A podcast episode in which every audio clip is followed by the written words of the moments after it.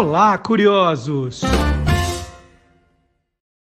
Bom dia, curioso! Bom dia, curiosa! Hoje é 12 de agosto de 2023, véspera do Dia dos Pais. Está começando o Olá, curiosos, número 140.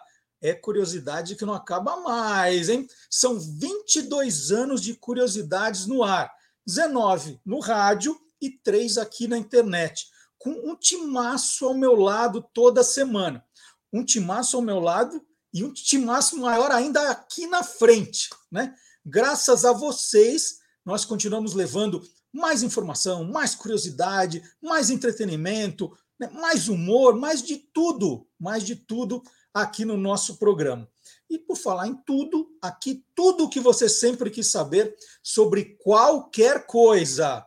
Então, confira os destaques do programa de hoje. Vamos lá, hein? Para começar, como escrever cartas de amor. Pode mandar uma carta de amor para o seu pai. Né? Atenção, criançada, né? carta de amor para o pai, vale sim. Né? Como escrever cartas de amor. Não é só para namorado, para namorada, não. Nós vamos contar essa história direitinho. Existem animais albinos? Você já fez essa pergunta? Quem vai responder é o biólogo e youtuber Guilherme Domenichelli. Será? Olha, essa pergunta é boa, hein? E a vovó que faz gatos gigantes de crochê. É lindo. É, é, é lindo a obra que a vovó faz. Mas será que é verdadeiro ou farsa? Hein? Gilmar Lopes já está apurando para a gente. Silvio Alexandre no Universo Fantástico. A inteligência artificial invade o mundo da fantasia. O que será que essa inteligência artificial está aprontando, gente? O que será? Silvio Alexandre vai mostrar exemplos. E uma homenagem a Araci Balabanian. O Magalhães Júnior vai participar com a gente hoje do programa e vai fazer uma homenagem à atriz que faleceu na última segunda-feira. Então, tudo isso e muito mais no Olá Curiosos, que está começando agora. E nós vamos começar como? Né? Já que nós estamos na véspera do Dia dos Pais, nós vamos explicar a origem da data. Por que se comemora o Dia dos Pais nessa data, no segundo domingo de agosto? Mas não sou eu que vou explicar, não. Não, dessa vez não. Eu vou repetir a invasão do estúdio do Olá Curiosos que aconteceu no ano passado, nesse estúdio aqui, nesse grandioso estúdio, né? Ele foi invadido, foi eu dar uma saidinha, o estúdio foi invadido e os meus três filhos resolveram contar em minha homenagem é, e a, a, Beatriz tem a senha para publicação, né? Então acorda no domingo e fala: ah, quem publicou isso? Aí fui ver e eram os três filhos. Então, homenagem ao Dia dos Pais do ano passado que vale a pena ver de novo. Ele não está aqui. Opa, hoje é com os filhos. Deixa eu aproveitar que ele não está aqui para fazer uma surpresa para ele. Quem inventou o Dia dos Pais? A ideia foi de uma garota americana chamada Sonora Louise Smart Dodd, em 1909. Ela quis homenagear o pai, William Jackson Smart, veterano da Guerra Civil. A data escolhida para a primeira comemoração, em 1910, foi a do aniversário de William, 19 de junho. A festa foi oficializada nos Estados Unidos em 1972. Nos Estados Unidos, o Dia dos Pais é comemorado no terceiro domingo de junho é a data adotada pela maior parte dos países. No Brasil, a festa chegou em 1953, por sugestão do publicitário Silvio Bering. Outras fontes dão esse crédito ao jornal O Globo, que difundiu a data para movimentar o comércio e atrair anunciantes. A celebração acontecia no dia 16 de agosto, dia de São Joaquim, pai de Maria, mãe de Jesus. Depois foi transferida para o segundo domingo de agosto. Vixe, ele tá vindo. Óbvio, né, que eu fiquei todo, todo com essa homenagem, guardo. E eu, eu acho que vocês vão ter que aguentar, porque eu vou ficar rodando isso todos os anos agora. Deu Dia dos Pais, vou colocar esse vídeo. Eu não vou explicar mais a data, já ponho lá e eles explicam. Bom, vamos abrir o programa de hoje. Não, já abri, né? Mas vamos continuar o programa de hoje com o biólogo, youtuber, escritor, professor Guilherme Domenichelli, o homem com um milhão de seguidores, como vocês viram no programa passado. E a pergunta para ele é: existem animais albinos? Vamos soltar os bichos agora.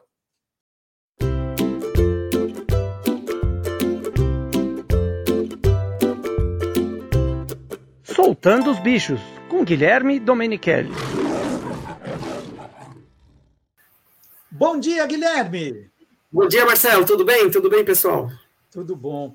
Guilherme, há, umas semanas atrás, eu não vou saber precisar, mas algumas semanas, você fez um vídeo no teu Instagram é, mostrando um panda albino. Cara, quando você mostrou aquilo, eu falei, meu Deus, eu nunca soube disso. Né? E, e parece tudo, menos um panda, justamente porque ele estava todinho branco ali, parecia um urso polar. É, fala um pouquinho sobre panda albino para gente.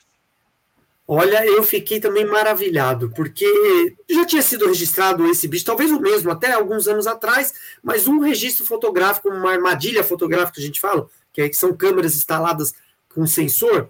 Então pegaram uma foto desse bicho, tal. agora fizeram filmagem, tal, muito bacana, lá nas montanhas da China. Então a característica do urso panda, branco e preto, né? Os olhos pretos, orelhas, resto branco, tal, muito bonito. E esse inteirinho branco, que é um bicho albino, albino mesmo, inclusive com os olhos vermelhos. Então, é um registro raro e muito bacana de ver, né? Um urso assim com essa característica genética. Já que é um bicho tão ameaçado de extinção, tem um albino mais raro ainda. É, o, o que, torna o bicho albino, né? As pessoas, só explica o que, que acontece para a pessoa virar albino. O bicho. É, ela, ela já, é, ela já nasce assim, né? Na verdade, é uma característica genética que é uma característica recessiva que a gente fala, então não é comum, bastante rara. E aí, o animal que tem essa característica recessiva de, do albinismo, é, pode ser um ser humano ou outros bichos, não produz um pigmento de pele ou de pelos chamado de melanina, uma proteína chamada melanina. Sem a melanina, que é um pigmento que protege nossa pele dos raios do sol, dos raios ultravioleta, o animal fica sem essa característica, fica todo branco, sem melanina nenhuma. A melanina é importante para proteger nossa pele, né? Por isso que a gente pega um bronzeado, fica mais dourado, que a melanina que deu uma escurecida porque ela protegeu dos raios solares. E um animal ou uma pessoa sem nada é albina, que é até perigoso na questão de raios solares, né? Ultravioleta, por câncer de pele e tal. É, no reino animal, né? Você, citou o caso do panda aí tem muito animal albino, to, to, ou, ou, todos eles podem, podem ter é, albinos entre eles, assim? É, na teoria, sim. Qualquer animal pode, qualquer espécie poderia ter essa característica genética. Muitos nunca foram, nunca apresentaram isso. Muitos. Outros sim. Então, muitos são bem raros, né? Tem um registro, dois no, no, mundo que a gente sabe e tal. E outros são mais comuns. E alguns selecionados pelos homens, animais domésticos, são albinos. Por exemplo, o rato de laboratório, aquele branquinho com olhos vermelhos, são ratos albinos. E daí tem muito comum, né, em qualquer lugar tal. É, agora, por exemplo, outros bem raros, além desse urso panda que nós vimos. O gorila já foi registrado uma vez, que a gente tem registro de um gorila albino, que era o Floquito de Neve, que viveu no zoológico de Barcelona muitos anos, até morrer já velhinho, e era o único que a gente sabe até hoje, com característica albina. Olhos vermelhos, pelinhos todos brancos, né? A pele sem nenhum pigmento e tal. E se for um urso polar albino, como a gente descobre que ele é albino? Nunca vi registro. Mas os olhos vermelhos é uma boa característica. Saber urso polar não é. Seria fácil, não, mas saber que o urso polar não tem a pele clara, mas sim os pelos. A pele dele, a pele mesmo é escura, mas os pelos que são claros e a gente vê ele branco porque, por causa dos pelos, né? Que é uma camada de pelagem bem densa para proteger do frio, e a, essa pelagem que é branquinha. Aliás, os pelos do urso polar são igual canudinho, são ocos para entrada de, de raios solares, aquecer a pele escura e ele aquecer melhor no, no, no inverno lá do, do hemisfério norte. Você falou que alguns, algumas espécies são mais comuns. Quais são as mais comuns, então, Guilherme? Os domésticos. Então, rato de laboratório, é gato, com cachorros acontece às vezes também. É, coelho, muita gente tem coelho branquinho, de olhos vermelhos. Não tem a musiquinha de olhos vermelhos, porque são albinos. Então, domésticos, sim. Agora, nos selvagens, são mais difíceis. Inclusive, sabe por que os olhos são vermelhos? Não.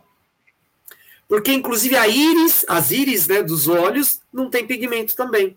E aí aparece o quê? Os vasos sanguíneos mais no fundo dos olhos. Por isso que eles dão um tom de vermelho. Aqui lá, na verdade, é porque não tem pigmento nenhum de íris e a gente acaba vendo os vasos sanguíneos aí bem vermelhados os olhos, assim. E é característica de albinismo. Eu, eu lembrei de algum eu acho que algum tempo atrás, eu não sei se ainda existe isso a, a, ainda hoje, tinha um show de um mágico conhecido em Las Vegas que tinha uns, bran uns tigres brancos, né? lindos assim. É, eram dois, dois mágicos, né? É. Eu, Era como que chama? Roy. É, Roy, eu não lembro o nome. Mas um tigre, inclusive, atacou um deles, um dos mágicos. Ele ficou gravemente ferido lá. Teve um negócio. Era, era, mas eram tigres brancos, diferente de albino. Por quê? Aí olhos pretos, é, tem algum uma, um pouco de melanina, então até que aparecia as riscas, né, as, as listas desses tigres, uma cor mais clara, mais marrom. Então, é outra característica também, genética. Tem várias diferentes. Eu postei há pouco tempo no, no, no YouTube, não, eu postei acho que no meu comunidade do, do canal, mostrando o leopardo que tem característica, outra característica genética ficou pelo mais avermelhado, é chamado leopardo morango. Foram vistos quatro, quatro desses bichos na Tanzânia. É outra característica genética. É, algum tempo você falou aqui no programa é, da onça, né? Que tem a, a, a, onça pintada, agora não vou lembrar se era a onça pintada, que, a versão. Tem a versão albina também, era isso ou não? Tô, tô, tô enganado. Era da Sussuarana, a onça parda, que é o Puma, uhum. Sussuarana e tal. Foi registrado uma na, na, na Serra ali de Petrópolis, Teresópolis, Serra do Mar ali, Serra de Mata Atlântica, no, no Rio de Janeiro uns anos atrás, com câmera com sensor, só que ele não é albino, aparentemente é um bicho branco, é, com olhos pretos tal, tem um, um, pouco de melanina. E agora foi registrado de novo esse ano aqui, de 2023. Esse, talvez o mesmo animal ou outro. Então tem esse gene aí com essa característica entre essa população de onças. Mas é maravilhoso o bicho assim branco, é bem diferente, né? Existem várias mutações. E o albinismo pode aparecer em aves também. É, é muito bacana isso aí. Muito legal. Então, conversamos aqui sobre animais albinos hoje com o Guilherme Domenichelli. Soltamos os bichos hoje e a semana que vem tem mais. Valeu, Guilherme. Até sábado que vem. Tchau, até a próxima. Até sábado. Quantos corações já foram tocadas por cartas românticas, apaixonadas, provocantes, carinhosas, cartas de amor? No Dia dos Namorados passado, a EMTU, a Empresa Metropolitana de Transportes Urbanos de São Paulo, promoveu uma oficina para ensinar passageiros a escrever cartas de amor, desde a redação até o acabamento dos envelopes. A ação coincidiu com os 25 anos de estreia de Central do Brasil. No filme, Fernanda Montenegro é Dora, uma professora aposentada que trabalha como escritora para analfabetos na Estação Central do Brasil, no Rio de Janeiro. E quem comandou a oficina em São Paulo e ajudou alguns passageiros a escreverem em suas cartas foi a Ive Farias, que é advogada, jornalista e escritora. A Ive tem sete livros publicados. Então, ela vai contar um pouquinho para a gente, vai ensinar a gente a escrever essas cartas. Bom dia, Ive. Como é que, que a gente começa uma carta de amor? Bom dia, Marcelo. A gente começa uma carta de amor com amor. Pode parecer clichê isso, mas o amor é extraordinário. E é por isso que eu vim aqui contar para vocês que ficar ali no terminal eu vi que quando você ama alguém e se você tem o privilégio da pessoa de amar de volta, agradece, porque isso é extraordinário. Não é todo mundo que tem esse privilégio. Muito bacana. E, e, e você está falando de carta mesmo, né? Porque ou vale uma mensagem por WhatsApp de amor, a redação é diferente. Como é que funciona hoje? Parece que carta as pessoas estão deixando de escrever, estão deixando de ir no correio postar. Como é, como é essa relação das pessoas com as cartas? As cartas, elas elas perderam a utilidade daquilo que a gente tinha antes, né? Elas ganharam concorrentes mas jamais perderam aquilo que elas têm, que é o toque humano. Porque, por exemplo, se eu te envio uma mensagem, Marcelo, você vai saber que eu gosto de você e eu recebi tudo. Agora, quando eu te mando uma carta, foi com ela um pedaço de mim, do meu DNA. Você sabe que eu a, a carta ela, ela tem uma coisa que ela demonstra que você não copiou e colou. Ela demonstra que aquilo foi feito especialmente para ela. Você teve o tempo de escrever, de colocá-la no envelope, de levar até o correio, de pagar, ainda que seja dois, três reais, mas você paga. É, você tem todo um envolvimento ali e é algo que é personalíssimo, porque fica com a tua letra, né? Eu, eu conheço você desde que eu tenho 15 anos que eu, leio, que eu te leio, mas por mais que eu te conheça tanto pela sua leitura, e a leitura é uma janela da alma, aquilo que abre todos os nossos sentimentos, eu não sei como é a sua letra de mão, por exemplo.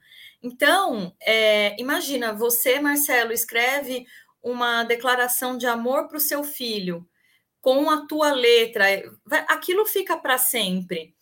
E eu, assim, eu também escrevo cartas de despedida, né, para as pessoas que a gente que estão indo dessa para uma melhor. Você consegue imaginar uma carta de amor num caixão, um celular num caixão, assim, a pessoa colocar aquilo? Mas você consegue imaginar uma pessoa, como por exemplo a minha avó, que queria estar com o meu vô naquele momento e com uma cartinha deles. Você não consegue imaginar uma carta de amor de um casal que é apaixonado na mão de um bebê. Você consegue imaginar isso? Um bebê olhando, falando: Olha, essa carta seu avô escreveu para mim no começo do namoro e tal. Você consegue imaginar essa caixa de lembranças? Agora, como é que você faz isso com, com uma mensagem de texto? Como é que você faz isso com uma mensagem de voz? E aí eu defendo muito o meu trabalho, é, porque eu tenho uma amiga minha que ela perdeu o irmão e o único registro que ela tinha do irmão eram mensagens de um aplicativo de celular. Só que o que aconteceu? A mãe dela foi vítima de um golpe e perdeu tudo. E a, aqui, a, aquela coisa me tocou muito, porque a mãe, antes de dormir, ouvia o áudio do filho. Só que a partir do momento que ela perdeu, e aí você pode perder por N razões, ela perdeu aquilo. É, e a gente, a gente é, eu começo falando de carta de amor, a gente pensa sempre em casais, né, em namorados, mas carta de amor, pelo que você está contando, então, é muito mais amplo, é um conceito que envolve família, pode envolver amigos, pode envolver um professor. Você trabalha esse conceito também, Ivi? Trabalho. Eu acho que tem uma história que você vai gostar. Quando eu estava lá no terminal, chegou um rapaz muito jovem, muito jovem mesmo, e ele falou que ele queria escrever uma carta de amor para o Corinthians, que o Corinthians era o verdadeiro amor da vida dele. Aí é, a gente tem que entender que o amor ele é uma coisa. Você tem que ter muita. Uma amiga minha disse que eu tenho o dicionário da alma, né? Você tem que entender o que, que aquele menino queria com aquela carta de amor. Eu falei, mas por que, que você gosta tanto do Corinthians? Aí ele sabe o que, que é? O Corinthians pode estar tá perdendo, mas a torcida tá lá. então, eu quero isso na minha vida. Eu posso estar tá perdendo, mas ter alguém que me apoie. Eu falei, sei, então você gosta que o que o amor do Corinthians para você é incondicional. Ele falou, é. E que mais que você gosta? Por que, que o Corinthians é tão importante para você que você quer escrever uma carta de amor para o Corinthians? Ah, porque graças ao Corinthians eu fico com meu pai. Aí eu, você fica com seu pai? Como assim? Ele falou, é que eu não tenho muito assunto com meu pai. Mas quando tem jogo do Corinthians, a gente fica junto e a gente conversa, a gente tem algo para conversar. Então, falei, ah, quer dizer então que o, o Corinthians significa uma torcida incondicional, significa uma família para você. Falar, é, nossa, eu fico ali. E eu escrevi uma carta de amor pro Corinthians, ele falando, ele, ele tendo entender, ele conseguiu entender que aquele amor pelo time significava coisas que ele valorizava na vida. Eu achei, isso muito, eu, achei, eu achei isso muito bonito. Eu, eu acho até que, que quem foi, então, foi o meu filho caçula, que estava lá no terminal. Eu estou suspeitando, depois eu vou confirmar com ele. Mas ele passando, passando da teoria para a prática, né? Então você ouve essas histórias. O que, que você ensina? Como é, qual é a técnica? O, o, como se passa a emoção? O que, que você explica, né? Então tem, tem esse caso da paixão pelo Corinthians. Como é que isso se transforma num texto? Bom, quando ele começa a falar, eu consigo entender, na verdade, porque ele não falou isso, que o que ele gostava era da união, né? Ah, eu gosto do Corinthians porque o Corinthians me permite ficar com meu pai. Então, a primeira coisa antes de você escrever é literalmente escutar o seu coração. Pode parecer piegas, mas não tem uma outra coisa. E o que acontece, Marcelo, é que a gente não gosta de se escutar. A gente tem medo de sentir É como se a vulnerabilidade, que é algo que nos torna humanos, fosse algo muito ruim, e não é pelo contrário. Então, a primeira parte, para você escrever uma carta de amor, seja para o seu namorado, para o seu avô, para o seu pai, até para o timão, igual isso aí, é você estar disposto a assumir que você tem esse sentimento, essa vulnerabilidade, que você tem essa coisa dentro de si que, que ultrapassa. Essa é a primeira coisa, é entender por que, que aquilo é especial para você. Por que, que, no caso desse rapaz, né? Por que, que é o Corinthians? Poderia ser o Palmeiras, poderia ser o Santos, a Portuguesa, mas por que, que é o Corinthians? O que, que aquilo tem de especial? O que, que aquela pessoa te traz de especial? Então, uma forma prática, né? É, se eu tivesse que escrever uma carta para o Marcelo Duarte, por exemplo, tem quantos autores existem no mundo? Mas somente um autor tocou a minha alma quando eu tinha 15 anos e li Jogo Sujo. Então, você, quando você coloca essa questão do, do para escrever uma carta de amor, primeiro, você tem que ser verdadeiro, você tem que ser sincero, você tem que ter a sua conexão da tua história, que faz ela única com outras pessoas. Quantos leitores você tem, Marcelo? Você é best-seller há mais de 20 anos. Mas por que, que essa questão toca? Não, porque a Ive, se fosse você escrever para mim, a Ive leu o Jogo Sujo quando tinha 15 anos e decidiu ser jornalista. É, é, você tem que manter uma conexão com aquela pessoa que você está escrevendo por algo que seja específico e ela sabe que aquilo é verdadeiro. Não é. Senão fica um copo, um copo e cola. Uhum. Faz que sentido? A inteligência, isso? O que a inteligência artificial tem feito muito bem, né? Você pode chegar lá para a inteligência artificial, olha, me escreve uma carta de amor aí e vai ter é, só generalidades, não tem nada que mostre que eu estava pensando em você naquele momento, não é isso? Exatamente, exatamente. É uma inteligência. É, a gente fala de inteligência artificial, eu falo que a gente tem que ter uma emoção real.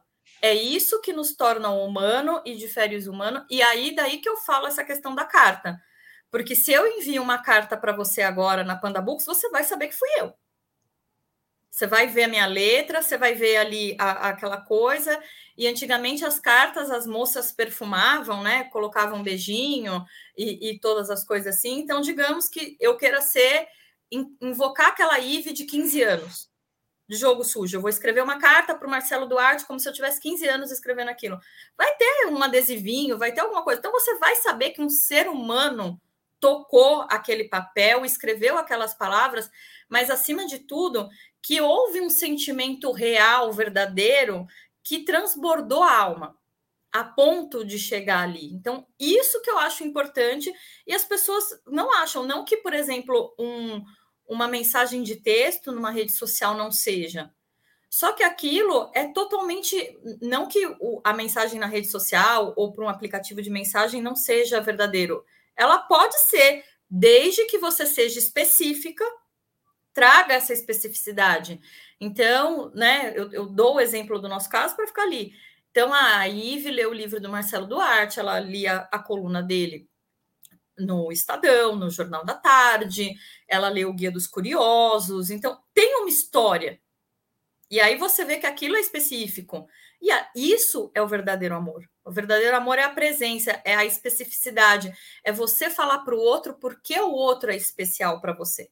Não ficar, eu te amo. Isso aí você deixa que o computador faz. é, e, e, eu estava pesquisando aqui para nossa conversa e achei uma frase do, do poeta português Fernando Pessoa, que escreveu que todas as cartas de amor são ridículas, né? Porque o, o, os namorados, os verdadeiros apaixonados, eles ali tem um texto mais meloso e, e, e fica ali é, colocando adjetivos sem parar, aquela coisa toda. É, e, por outro lado, isso faz com que é, os homens fiquem hum, com mais vergonha de escrever cartas de amor. Você sente isso? Eles são os que mais abrem o coração. Esse rapaz abriu o coração do Timão. É, a gente teve um senhor que estava comemorando 48 anos de casado e ele falou coisas lindas sobre a mulher dele, muito pelo contrário, os homens abrem muito o coração. Acho que o que a gente tem é uma masculinidade tóxica que não deixa esse espaço, mas quando a gente abre algo confortável ali, as pessoas escrevem, as pessoas falam daquilo que está dentro de si. E a história que eu queria compartilhar com você, que você falou para eu pensar em histórias, foi de um homem. Ele tinha por volta de 30 anos e ele falou que o que ele mais queria era escrever uma carta para a namorada dele, mas ele não tinha namorada. E aí eu falei, então vamos escrever essa carta, porque para o dia que a sua namorada chegar, você vai poder entregar. E aí ele foi, falei, como é que seria a sua namorada?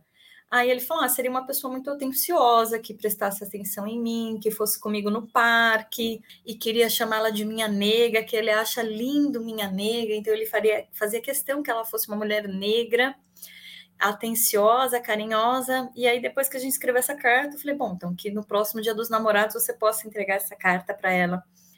Aí ele falou: Mas você sabe que eu não vou conseguir isso, né? Aí eu falei: Não, não sei por quê. Aí ele falou: Eu estava vindo do, do, médico agora, é, eu sou esquizofrênico e eu fico internado muitas vezes, eu tenho surto, eu fico internado em manicômio e eu sei que eu nunca vou conseguir ter esse amor que você colocou na carta.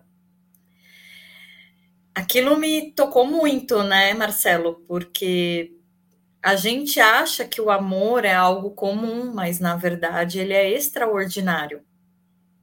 O fato de você poder amar e ser amado, primeiro, né, de você ali ter essa combinação, uma pessoa que você queira amar e ela queira amar de novo, te amar do jeito que você gostaria de ser amado, isso é muito raro.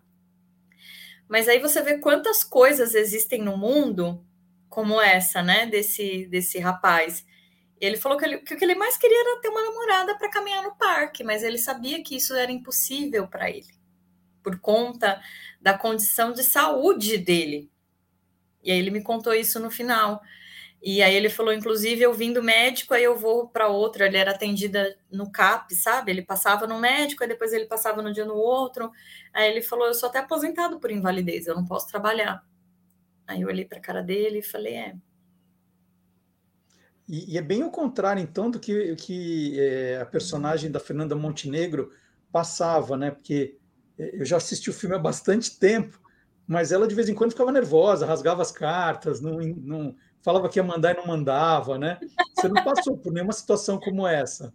Não, eu não passei por nenhuma situação como essa, porque a pessoa levava e entregava a carta. É, não passei por nenhuma situação como essa, porque as pessoas elas estavam tão tocadas ali com aquela, com aquela, com aquele sentimento, né? E elas ficavam é, muito felizes que tinha alguém disposta, como eu, estava ali, uma pessoa disposta para ajudar. E teve uma senhora que eu não vou me esquecer disso, vou até mostrar para vocês, é, que ela fazia questão de me pagar. Eu falei: olha, eu não não posso receber, primeiro, porque eu não fui contratada para isso, e segundo, porque eu tô aqui voluntária. E ela falou: Não, mas eu quero te pagar. Se fosse aqui, para eu te contratasse no seu escritório, quanto seria?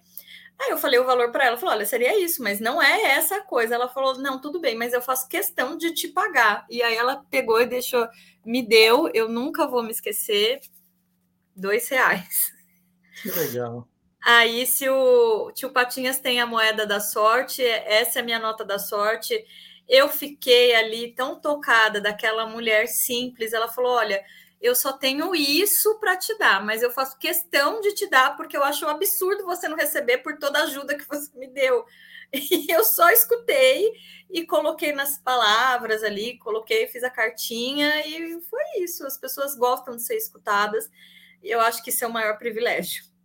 Muito legal. Ivi, só para aproveitar que você está aqui, só para mudar um pouquinho de assunto, que as cartas de amor é o nosso tema principal, mas voltou uma, uma discussão que já tem um certo tempo, né, e ela ganhou força. É, em 2019, acho que em 2019, o ministro Luiz Roberto Barroso ele foi fazer uma crítica a um, a um colega, né, o Dias Toffoli, dizendo que ah, o Supremo precisava contratar um professor de javanês, né? Porque ele pegou lá um voto do, do Dias Toffoli que durou quatro horas de explicação e ele disse que não entendeu nada. Imagina nós, os mortais, né? E eu estou falando sobre esse assunto porque você e o Márcio Caparica, né, que é especialista em comunicação digital, organizaram um curso chamado Escrever Direito, Escrita Criativa para Advocacia. Porque, de fato, a gente pega uns textos, uma petição, lá, um juiz falando, a gente não entende nada, né? Faz uma questão. Todos parecem fazer questão de escrever de um jeito que ninguém vai entender, ou poucos vão entender. E você já trabalha com esse conceito já há alguns anos, que estão presentes no, no, no livro, no seu livro Escrever Direito, Manual de Escrita Criativa para Carreiras Jurídicas. É, você vê alguma movimentação de fato concreta para que a gente acabe com esse juridiquês chato e comece a escrever coisas que as pessoas entendam? É a mesma coisa das cartas, Marcelo. É, são variações do mesmo tema sem sair do tom. Quando eu me coloco à disposição para as pessoas escreverem as cartas ali no terminal, seja primeiro porque a gente tem hoje 96 milhões de analfabetos no Brasil, sem contar os analfabetos funcionais. Segundo, porque nós não temos essa educação emocional de falar com o nosso coração. E aí, eu, como advogada, digo exatamente isso. O juridiquês, ele é justamente para você não falar com o seu coração, porque uma vez que você é advogada e você quer defender a questão do seu cliente, você vai defender de toda a tua alma com isso. E para isso basta ter essa convicção, essa verdade interna para você transparecer. E aí as pessoas é, utilizam do juridiquês de uma forma para se distanciarem do cidadão e eu acredito que das próprias emoções. Eu acho engraçado uma coisa que você que é muito curioso, eu tenho um dado muito interessante que eu coloquei aqui no livro. É, na primeira Constituição que nós tivemos no Brasil, a de 1824, outorgada, não foi promulgada, foi outorgada para o Dom Pedro I, dos 176 artigos, a gente tinha duas mesóclises. Já na segunda, nós tínhamos 91 artigos e 25 mesóclises. Ter... Nessa agora que está em vigor, a de 88, conhecida como Constituição Cidadã, que é aquela pro cidadão comum ler, entender e ter os seus direitos aí, garantidos. Aí Michel Temer já existia, né? Aí, aí o Michel Temer já existia. A gente tem 81 mesóclises de 250 artigos. E realmente só ele gosta, né? Ele tem a liberdade poética, de fato, o professor Michel combina com ele, né? Ele usar a mesóclise, mas ele é um primeiro, ele é um professor de direito e ele é um senhor de idade, né? De uma outra geração. A gente não pode. Quem usa mesóclises? Eu não uso, você também não usa. E a gente tem que entender do que, que as pessoas estão utilizando. Tem uma coisa ainda muito mais curiosa. É, para você que é curioso e todo mundo que também está aqui é curioso. Teve um tribunal dos Estados Unidos que ele julgou que um coraçãozinho significava assim, que foi assim, a pessoa falou, oh, você quer comprar isso de mim? E aí ela pegou e, e clicou com um emoticon do coraçãozinho. E o, a pessoa entendeu que aquilo era um, um, aceite de contrato. E aí ele falou: não, eu não combinei nada com você, tal. Foi, eu sei que foi parar, e, falou, e o juiz entendeu que o coraçãozinho significava um aceite. Então, as pessoas, a gente tem que entender que a língua ela é viva e ela muda. E utilizar essas, do mesmo modo que a sociedade está utilizando isso em uso corrente e não está mais usando mesóclise nem voz ser, a gente tem que repensar nossa maneira de escrever e isso cabe ao judiciário. Você falou dessa questão de falando do jurídico, eu como advogada e também dessa questão de cartas, eu fiz um projeto para ensinarem as crianças a escrever cartas. Porque as cartas, elas estão o sigilo delas estão protegidos dentro da Constituição, e numa carta a gente coloca nome, endereço, telefone, que isso são dados pessoais, e a gente agora tem com isso, você consegue ensinar para a pessoa o que são dados pessoais e como ela compartilha na internet, que é a Lei Geral de Proteção de Dados. Então, tudo isso volta na questão né, da, de você falar a verdade, a verdade do seu coração, de uma forma simples, é, é sucesso, seja na carta, seja na petição, enfim. Mas fala a verdade, Ives, quando você eh, está escrevendo lá uma petição, você coloca a data vênia, não coloca? Não coloco. Não coloco. O que quer dizer data vênia? Data vênia significa. Você sabe que eu não sei explicar assim? Vênia, data é dado, né? Data é dado. Então, data, data vênia quer dizer que você vai. Você vai. É, você está contra a, os argumentos da pessoa. Então você vai. Você está você tá avisando que você vai dizer tudo o contrário do que ele está afirmando. Né? eu recebi um vídeo de um amigo meu, escritor, poeta, é, ele tira sarro que eu sou escritora e advogada, né? E ele mandou um, um vídeo em Legalize. Fala é, que chegava assim o um vídeo do advogado falava: Eu sou, não quero falar com você em legalês, que era uma brincadeira de que seria o juridiquês deles, né? Lá nos Estados Unidos. E ele falou uma série de coisas assim. É, e não eu, não, eu não falo dessa forma, eu não falo com a devida vênia, eu procuro não utilizar brocados em latim. É, primeiro porque eu, eu tenho 42 anos, nem eu entendo, eu não, não, não tive essa educação, essa cultura.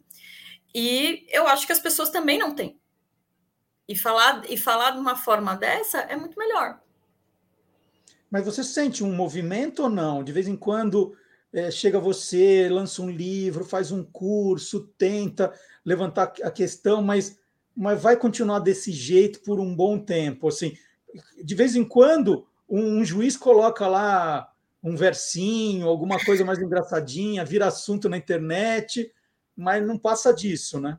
Olha, muitas vezes, eu vou ser sincera, eu me sinto lutando contra os moinhos de vento. Eu acredito que tem sim um movimento, uma tendência, que a gente está falando sobre isso. A própria OAB deu esse curso, é, a OAB de São Paulo, outras OABs estão interessadas, escritórios de advocacia, tem isso sim, mas é, ao mesmo tempo tem muita gente que não. Tem uma história engraçada que eu enviei o meu livro para um escritório de advocacia, um grande escritório de advocacia aqui na Faria Lima, para a diretora do RH, e com essa proposta de fazer o curso. E quando eu liguei para ela, ela falou para mim que não tinha, ela nem leu meu livro, nem abriu a carta, nada. E ela falou que não tinha interesse nem sequer de me ouvir, porque o público dela era muito sofisticado e todos eles sabiam escrever. E, e aí Só eu não entendiam nada, né? Mas sabiam escrever, né? Bom, é, eu expliquei para ela exatamente disso, de como as pessoas. Tem, a gente tem algumas pesquisas da Universidade da Califórnia, Berkeley, de, e da Stanford, de como é a leitura no mundo digital. Então, se a leitura mudou, a escrita também tem que mudar. E eu contei isso tudo para ela e eu falei: olha, isso aí não é sofisticação, eu não estou ensinando a letra A, a letra B, a letra C. Escrever nada mais é do que transmitir uma ideia. Você transmitir uma ideia com verdade e, e com sinceridade. E isso as pessoas que estão no seu escritório, por mais sofisticado, ela, eu nunca vou me esquecer que ela usou essa palavra sofisticado como se o meu trabalho fosse banal. É, eu, eu falei assim: não se trata disso, se trata de uma educação de, de, direitos humanos, de você entender que tem um outro ser humano ali, de você transmitir uma ideia com verdade, com integridade, sem utilizar todos esses artifícios do juridiquês e com educação. Educação, inclusive, que você não está não tá tendo comigo. Porque eu deixei o meu livro aí com todo o material, você sequer teve condição, você sequer teve tempo para olhar. E quando eu te ligo, você fala dessa maneira, como, como se o meu. Você nem viu o meu livro e está dizendo que o seu público é sofisticado, que eu não, não sirvo para ele. E falei para ela: a elegância, já dizia Coco Chanel, é ser simples. Simples, Marcelo, não significa ser simplório. É a mesma uhum. ideia das cartas. Poxa, uma coisa tão simples dessa, a ponto de uma mulher querer me dar dois reais e eu gostar de dois reais de uma coisa dessa, assim, querer colocar num quadro, olhar todo dia e falar, nossa, ganhei dois reais pelo meu trabalho, é, não tem valor. O simples não tem valor. Você simplificar a vida do outro, facilitar a vida do outro, seja por meio de emoções, seja por meio de petições, sentenças, não tem valor e todos saem, saímos ganhando. Eu digo que a escrita é o que nos torna humano, Marcelo. Verdade. A minha cachorra estava aqui. Ela, ela consegue se comunicar comigo, latindo com o rabinho, o gato se comunica, a, a, a, a, a formiga faz assim, né? Você vê que até as orcas, eles, os cientistas colocaram lá que a orca conversa com o bebê orca e todas as coisas. Mas a única espécie que se eterniza somos nós. A gente lê as cartas de Paulo, que foram escritas há mais de dois mil anos. Está eternizado isso. A escrita ela é um superpoder. A partir do momento que eu coloco em palavras, ela ultrapassa tempo e espaço. Seu livro, quantos, quantos anos seus livros ultrapassaram? Quantas uhum. gerações e quantos lugares você está aqui em São Paulo? Onde seus livros chegaram? Verdade. Ive, não obstante eu estar gostando muito dessa nossa conversa, eu vou, eu vou encerrar agradecendo muito a, a sua entrevista, falando de cartas de amor, agora sobre juridiqueza, adorei a conversa. Quem tiver interessada, interessado no livro, vou repetir aqui, Escrever Direito, Manual de Escrita Criativa para Carreiras Jurídicas, encontra como? Encontra diretamente comigo, pode encontrar diretamente comigo. É, eu também essa questão das cartas, seja para criança, é, do Papai Noel, eu estou à disposição de ensinar as crianças, fazer cartas de amor também, outras cartas. Eu tenho um, um projeto que é muito querido, eu falo dele pouco por, pela questão do tema, né? Que se chama Últimas Palavras, que eu ensino as pessoas é, que estão com doenças terminais a escreverem cartas de despedida e também para as pessoas que estão se despedindo, né, fazerem fazer essa passagem com muito mais suavidade e de uma forma que se eternize aquilo que se merece ser eternizado. É, a escrita é terapêutica, Marcelo, e foi uma grande terapia a gente conversar isso aqui, né? Mas então, sou... só, só para a gente não se perder, fala com você por onde? Você vai deixar um e-mail, ah? Eu vou deixar um é, é? e-mail, é? então tá bom, obrigada é, fale com arroba ivefarias.com. Meu nome é I de igreja, V de Vitória, Y, Farias é no plural, tem S no, no final. E fale com arroba ivefarias.com. É, eu tenho Instagram, www.instagram.com barra. Tenho meu telefone, 11 São Paulo, 99170 0879. E se quiser mandar carta, sinal de fumaça, eu recebo também. Pode deixar que eu recebo, estou à disposição. Obrigada. Muito legal. Então, eu conversei com a Ive Farias, que é advogada, jornalista e escritora, falando aqui no Olá Curiosos. Muito obrigado, viu, Ive? Bom final de semana. Obrigada, beijo. Bom, então já viram aí, né, que é, dá para mandar cartinhas de amor para o papai também. Né? Manda um presente também, viu, gente? Mas manda uma carta, um bilhete acompanhando, que vai ficar super bonito. E chegou a vez do professor Fábio Dias, que é autor do livro Jingle é a alma do negócio. E ele traz um produto que tem a cara do papai, tem mesmo.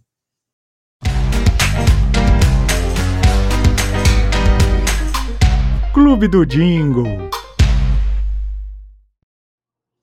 Bom dia, Fábio. Bom dia, Marcelo, tudo bem? Tudo bom? Tudo certo. Vamos falar de um produto hoje que eu uso e você não, né? Pelo visto. Pois é, não tenho usado já há alguns anos, né? É verdade. Qual você é o... usa? Você usa creme de barbear Bozano? Um deles, né? Eu, eu vou variando, mas eu tenho Bozano, tenho Nivea, tenho outro que eu não lembro. Eu, eu vou, eu vou variando, sim. É, Bozano é tradicionalíssimo, né? Já tem mais de 70 anos sendo comercializado né, aqui no Brasil. Hoje eu não sei exatamente quem é proprietária da, da marca, mas há muito tempo, né? Essa é outra marca também que já passou por 500 empresas diferentes. Já, é. Nossa, eu também já perdi, sabe, já, já, já não sei mais qual é, mas já fui da Hipermarcas, um monte de gente. Verdade. E, e esse comercial, é, na verdade não é um comercial, é só um jingle, porque ele era veiculado exclusivamente em rádio, era a década de 1950 e foi produzido em um dos primeiros estúdios especializados em jingles do Brasil, que era o estúdio do Civan, no Rio de Janeiro. Né? Era um estúdio que, se contar, ninguém acredita, ele tinha 26 metros quadrados apenas, e gravava, inclusive, comerciais lá dentro. Né? Inclusive, alguns há muitos programas atrás, eu apresentei o primeiro comercial de Coca-Cola aqui no Brasil. Ele foi filmado lá dentro desse estúdio, em 26 metros quadrados. E o Sivan, que era o dono do estúdio, é, foi quem compôs esse jingle. Né? E a locução do jingle é do filho dele, do jornalista Berto Filho, que inclusive é, trabalhou na TV Globo, apresentou Jornal Hoje, Jornal Nacional, né? E fazia locução para o Fantástico até a década passada. E é, é, tinha, tinha uma voz assim muito muito bonita e muito semelhante à do Cid Moreira, né? Então, o jingle ele tem é, aquela graça, aquela cara dos anos 50, mas a locução do Berto Filho é bastante importante, porque é, é importante não, assim, marcante, porque ela que conduz, né, a, a mensagem. É, eu, eu, eu, dei uma pesquisadinha aqui, né, da, da Bozano. É, a marca foi criada pelo farmacêutico Mário Múcio Bozano, é, junto com a esposa dele, Maria Francisca Bozano. E é curioso, né? Em 1946, na Vila Mariana, eles começaram a produzir esse creme de barbear e eles saíam vendendo em domicílio, ali pelo bairro. E ele, desde o começo, teve essa visão de investir em publicidade. O que eu, o que eu li é que ali no 1950 ele começou a fazer propaganda em jornadas esportivas do rádio. Por isso que os jingles eram preparados para a rádio, né? Ele tinha esse, esse olhar. Depois dos anos 60 foi para a televisão e, e, e, tem, além do Berto Filho, né? Ele, ele também deixou muito famoso um outro locutor que fez muitos comerciais, que era o Oliveira Neto. Oliveira uhum. Neto falecido em 2014, 81 anos, e tinha uma, uma, uma voz poderosa, né? Para comerciais funciona muito bem. E ele Exato, e a, assinatura, e a assinatura de Bozano, durante décadas, era exclusividade dele. Né? Sim, e Aquela... shampoo colorama também. Né? Exatamente. Né? Você lembra da minha voz, né? Sim, esse o comercial dos anos 70 ele assinava é, todo. É, esse comercial é fantástico. Então é, era só para fazer essa. É, só pontuar um pouquinho dessa parte histórica. E eu, eu vi que, que era não só o creme de barbear, né? Tinha também a loção pós-barba. Pós-barba, é. Que era água nova, né? Água nova. Água nova. É, é. Eu me lembro quando era criança, eu ia no, no barbeiro cortar o cabelo, né? E ele tinha lá uma, um vidrinho dessa água nova, que, putz, aquilo lá devia ter uns 50 anos ali em cima, então já a água nova era velha. E aí ele tinha mania de, quando acabava de cortar o cabelo, passar aquilo no cabelo, eu achava horrível, ficava um cheiro horrível. Aí você quer que passe agora? Não, eu não quero água. Não, mas é boa. Não, eu tinha que segurar a mão do homem para ele não. Que acho que ele estava no automático, e todo cliente ele fazia isso, né? Aquela água nova ele põe uma gotinha. Nossa, era um cheiro terrível. Porque estava justamente em Vera. Não que o produto fosse ruim, mas aquele negócio estava lá curtindo, né? Um tempão. Muito legal. Mais, mais alguma, alguma coisa ou vamos rodar o comercial? O, vamos o ver. É, é na, na, realidade é, é, um jingle, né? Tem aí uma, uma tela, mas é, é um jingle, até para o pessoal conseguir é, reconhecer o produto que a gente está falando, porque não é todo mundo que lembra, né? Vamos, vamos ver? Ou vamos, vamos ouvir, vamos ouvir. Ouvir, é. a tela parada, vamos ouvir. Vamos lá? Vamos lá. Então, um abraço, Fábio, até semana que vem. Outro, boa semana.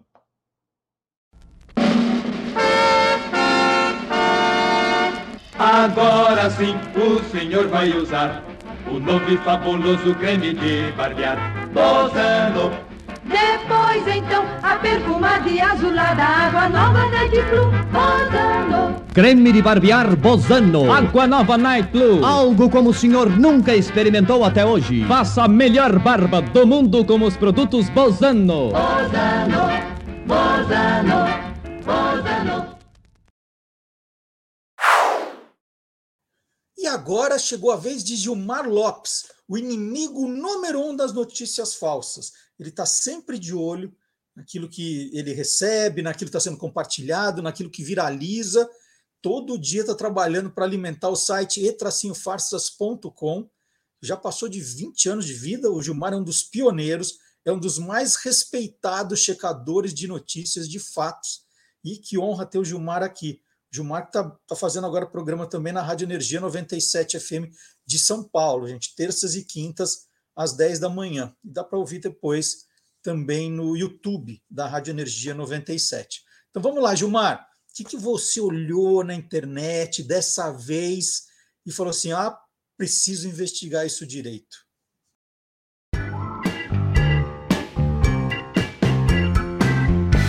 Verdadeiro ou farsa?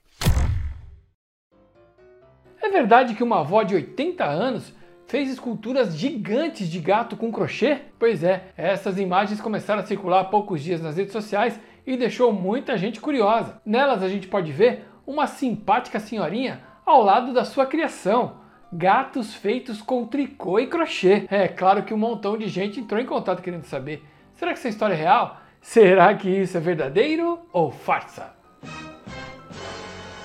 É farsa! E olha, elas foram feitas inteiramente com inteligência artificial. E para descobrir a origem dessas imagens, eu entrei no site tinai.com e arrastei uma dessas fotos lá para dentro. Ordenando aí pela publicação mais antiga, eu descobri que essa foto apareceu pela primeira vez no fórum Reddit no dia 13 de julho de 2023, em uma sessão sobre batalhas de Photoshop, que é uma área destinada a fotomontagens. Na ocasião, surgiu até um debate lá para saber se essa imagem poderia ficar na parte de montagem mesmo, já que ela foi feita com inteligência artificial. Como o autor dessa publicação não falou né, se foi ele mesmo que foi o autor ou não, eu continuei procurando e acabei caindo no perfil no Instagram de uma artista chamada AI Art and Cat, que publica imagens geradas com inteligência artificial só para animais de estimação. Procurando por esse nome lá no Facebook, eu descobri que o perfil é gerenciado por uma ucraniana chamada Lydia Masterova.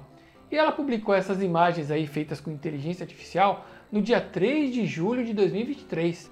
Como eu já falei para vocês algumas vezes, os softwares que usam inteligência artificial para criar imagens ainda não lidam muito bem com mãos, como a gente pode ver nesse detalhe da foto da vovozinha aí, ó. Dá uma olhada como a mão dela tá comprida. então, amiguinhos curiosos, essas fotos aí que mostram uma velhinha que teria feito gatos com tricô e crochê é farsa. Tudo foi criado com a ajuda de softwares que geram imagens com inteligência artificial. E aí, você quer saber se o que está rolando na internet é verdadeiro ou farsa? Então entra lá no www.e-farsas.com. Bom, agora com esse negócio de inteligência artificial, o, o, Gilmar não vai parar de trabalhar, né? Vocês perceberam que vai ser uma loucura, né? Mas fazer o quê? É, aliás, é, agora a gente tem que aumentar o cuidado com essa história de inteligência artificial, porque ela vai se aprimorar e vai enganar cada vez mais gente. Daqui a pouco você vai receber um áudio achando que é do seu filho, mas não é. é por exemplo, eu estou toda hora aqui falando no programa. Atenção, papai e mamãe, atenção com essa dica. Eu estou aqui falando o tempo todo. Alguém descobre o número do meu telefone dos meus pais. Então pega a minha voz, manipula, né? O, o computador vai fazer isso. E aí, de repente, os meus pais vão receber um áudio com a minha voz, né? Pedindo dinheiro, pedindo empréstimo, né, falando que eu estou numa situação difícil, alguma coisa assim, e óbvio, né, nossa, no desespero vão tentar resolver, e não é nada disso. Então a gente vai ter que redobrar o cuidado, a atenção, porque a coisa tá só está piorando, gente, só está piorando.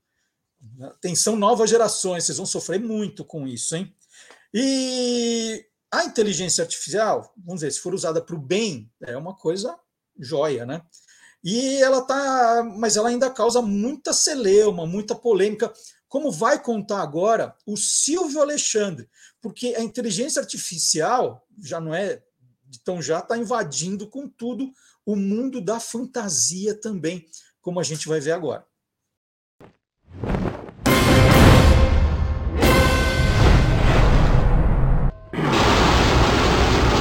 Universo fantástico de forma extraordinária, as inteligências artificiais estão ocupando cada vez mais espaço na sociedade.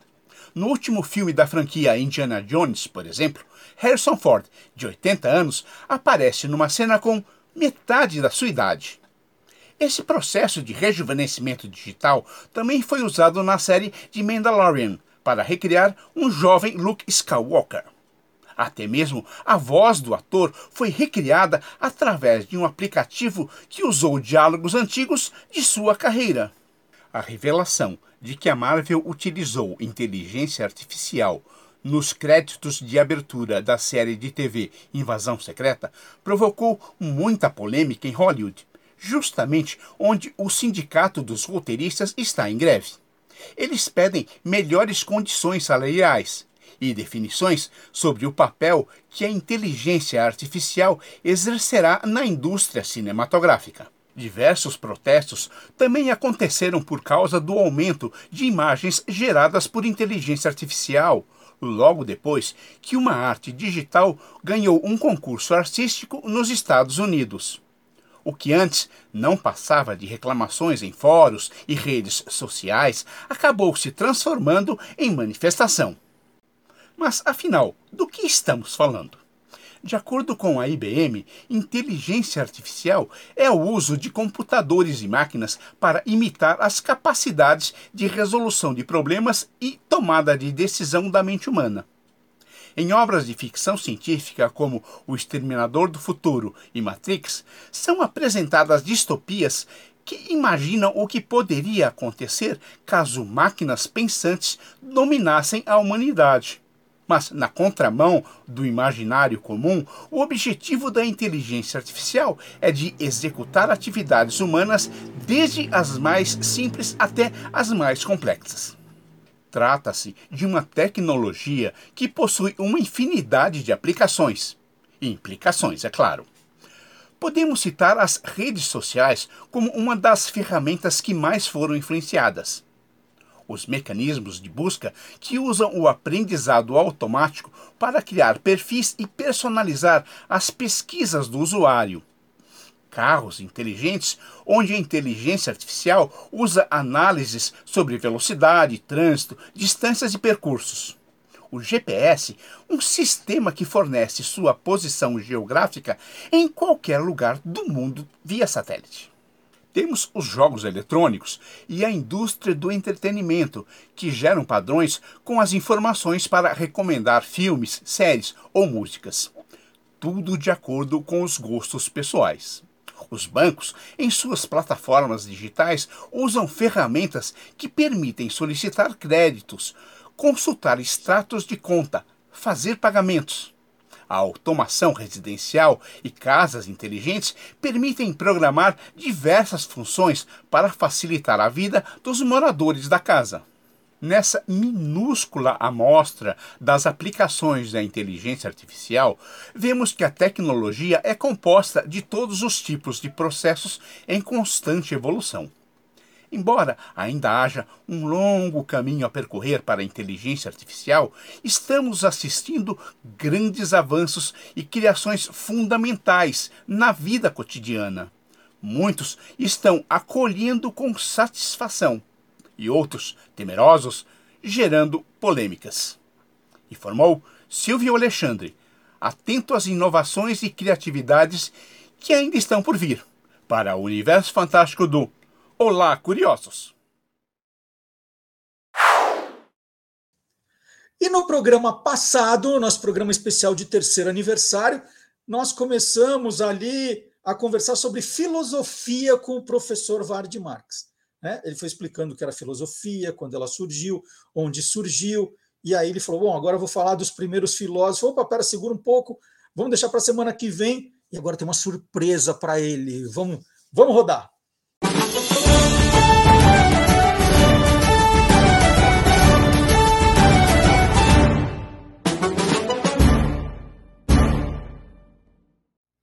Bom dia, professor Vard Marx. Bom dia, Marcelo, e olá, curiosos! Gostou da vinheta? Preparamos uma vinheta agora, hein? Gostei, gostei, gosto de novidades, ficou muito bacana.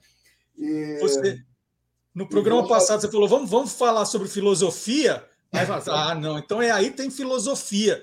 De repente a gente faz uma série agora sobre isso. Pode ser uma série sobre filosofia, sobre história da filosofia, né? Não vou dar um curso de filosofia, que aí sábado aí... um curso de filosofia é pesado demais. Mas vamos contar, porque esses caras, esses filósofos e tal, olha, eu sei que é, aí tem filosofia, mas aí tem história, viu? É. Bom, vamos recapitular então. No capítulo é. anterior, que vem a semana passada. Se alguém perdeu, o programa está guardadinho no canal do YouTube Guia dos Curiosos. É só procurar o programa de sábado passado, programa 139. O professor Vard Marx contou a origem do, da palavra filosofia, que a filosofia surgiu na Grécia, apesar de que né, as ideias científicas também apareceram em outros lugares. Né? Sim. Só que ali ela ganhou nome, né? ficou, é, vamos dizer, ficou oficializada como.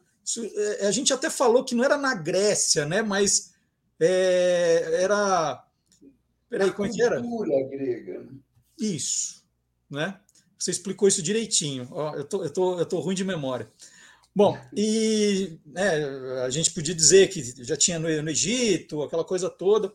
Então, vamos hoje falar de quem foram os primeiros filósofos, então, Vardi. Olha, é, é isso mesmo. É, que quando a gente fala Grécia, a pessoa vai olhar no mapa e falar, ah, foi nesse território aqui, não confundir uh, cultura com território. Porque esses que eu vou falar agora, uh, o território, território, a terra em que eles viveram hoje, pertence uma parte à Itália e outra parte à Turquia, mas na época todo mundo ali falava grego. Uhum.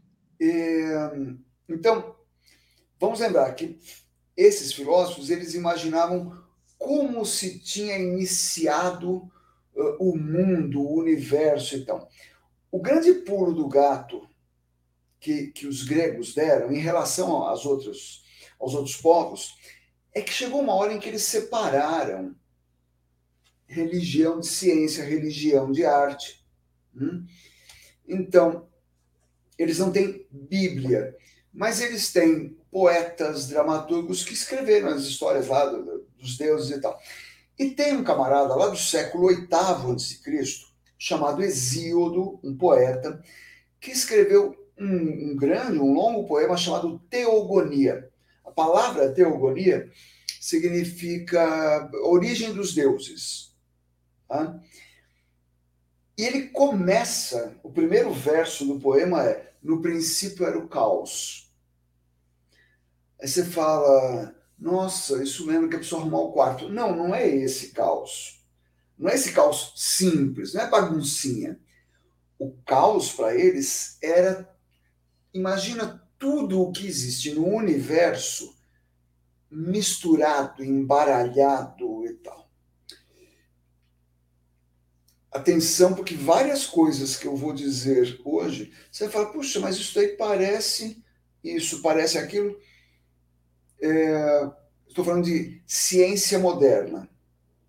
Porque chega um momento que ele diz lá, o, o, o no princípio era o caos. Ah, mas aí do caos foram se separando é, as partes aqui, isso aqui virou a terra, aquilo virou a noite, aquilo virou o espaço. Nossa, esse caos não é o Big Bang?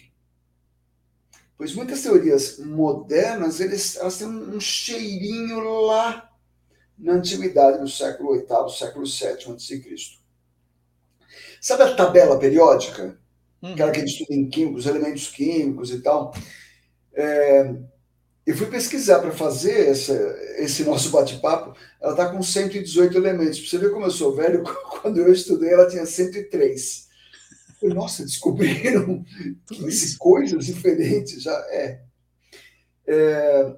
Então, esses primeiros pensadores buscavam se afastar da religião para saber quais eram os elementos que compunham, que eram a base de tudo, mas sem fé. Fazer isso na base do entendimento. Deixa a fé para a religião é, e vamos fazer isso no raciocínio, no entendimento. E cada um desses caras propôs a sua ideia de elemento primordial, que recebe o nome de arquê. Foi aí que a gente terminou na edição Sim. anterior, né? Arquê, você fala, arquê tem a ver com arqueologia? É o estudo das primeiras estruturas mais antigas. Uhum. Tem a ver com arquitetura? Sim, a arquitetura faz as estruturas, arquê. E aí a gente tem assim. É... Bom, eu vou falando aqui, você vai me interrompendo e vamos batendo papo. Tá. O... Vamos falar a escola italiana, ou Eleata, porque o centro dela ficava na cidade de Eleia. Né? Uh, ali a gente tem Pitágoras. Pitágoras, que era da cidade de Samos, Pitágoras de Samos os sobrenomes deles é o nome da cidade, né? Sempre Pitágoras de Samos, Tales de Mileto e tal. é, o Pitágoras foi o cara que inventou a palavra filósofo, filosofia, aquele que é amigo do saber, Uhum. é, que tem amor. Guarde essa informação, porque lá na frente isso vai ter uma modificação. E ele fundou uma escola pitagórica na cidade de Crotona, ali na Itália. Crotona fica, se imaginar a, a Itália com uma perna e um pé, Crotona fica na sola do pé, onde faz cócega. E o que era para ele o, o arque, a estrutura primordial? Os números. Diz que o universo era feito de números. Por isso que eles estudavam música lá. Música? É. Música tem matemática de monte. Tanto que você toca a nota, a sua oitava, a mínima, a semínima, o tom, o meio tom. Né? Você pega, você pega, vai, você vai fazer uma lira. Tem ali, tem uma corda inteira, toca, faz plain, corta pela metade, faz meio plain, corta pela metade, faz um quarto de plain, e você toca esse negócio. Uhum. É, ali também na Itália surgiu um cidadão chamado Parmênides. Estou falando aí de caras que surgiram no século VI, por aí antes de Cristo. O Parmênides é o criador da ontologia que a gente discute até hoje, que estuda o ser. O que é o ser? O que é uma pessoa? O que é o universo? O que é a, o que é e esse era o seu arquê, descobrir o que era o ser. Né? A raiz do ser era o arquê lá do, do Parmênides. Ele falou assim: olha, é diferente doxia de aletheia. Oi?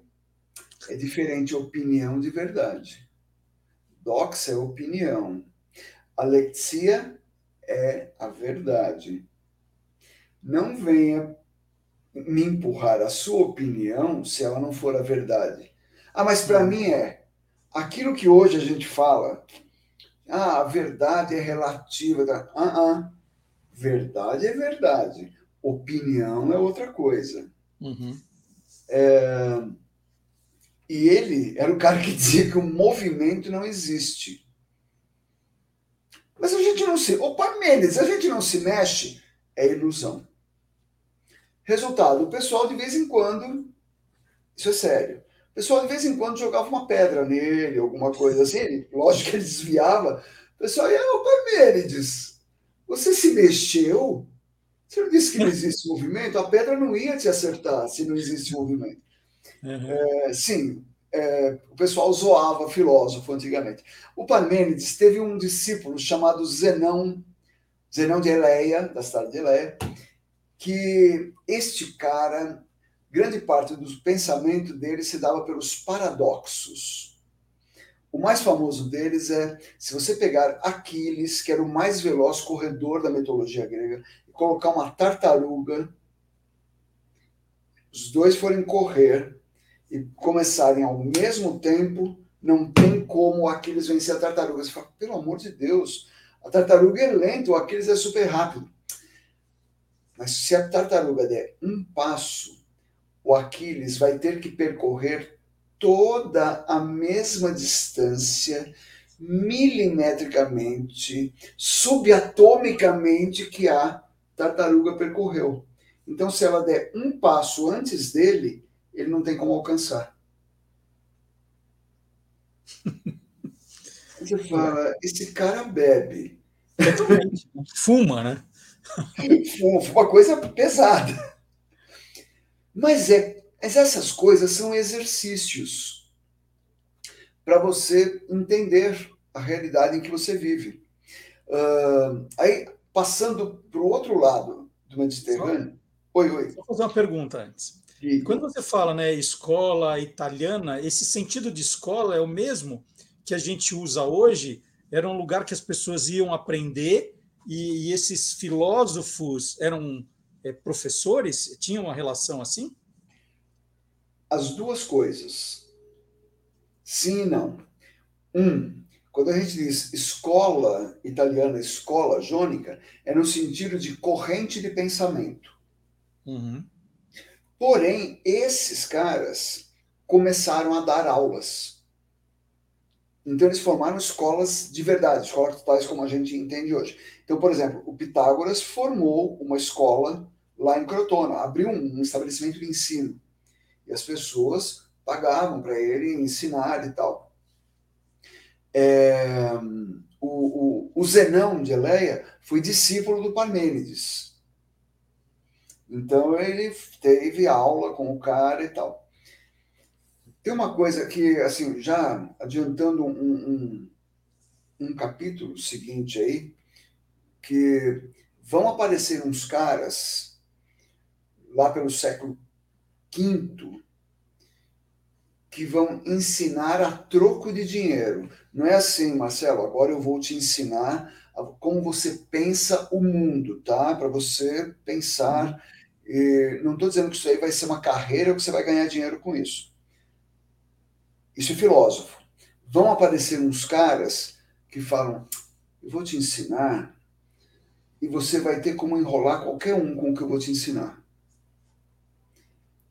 Mas para isso você vai ter que me pagar. Ou seja, eu não estou ensinando porque eu tenho amor à sabedoria. Eu estou ensinando porque eu gosto de grana.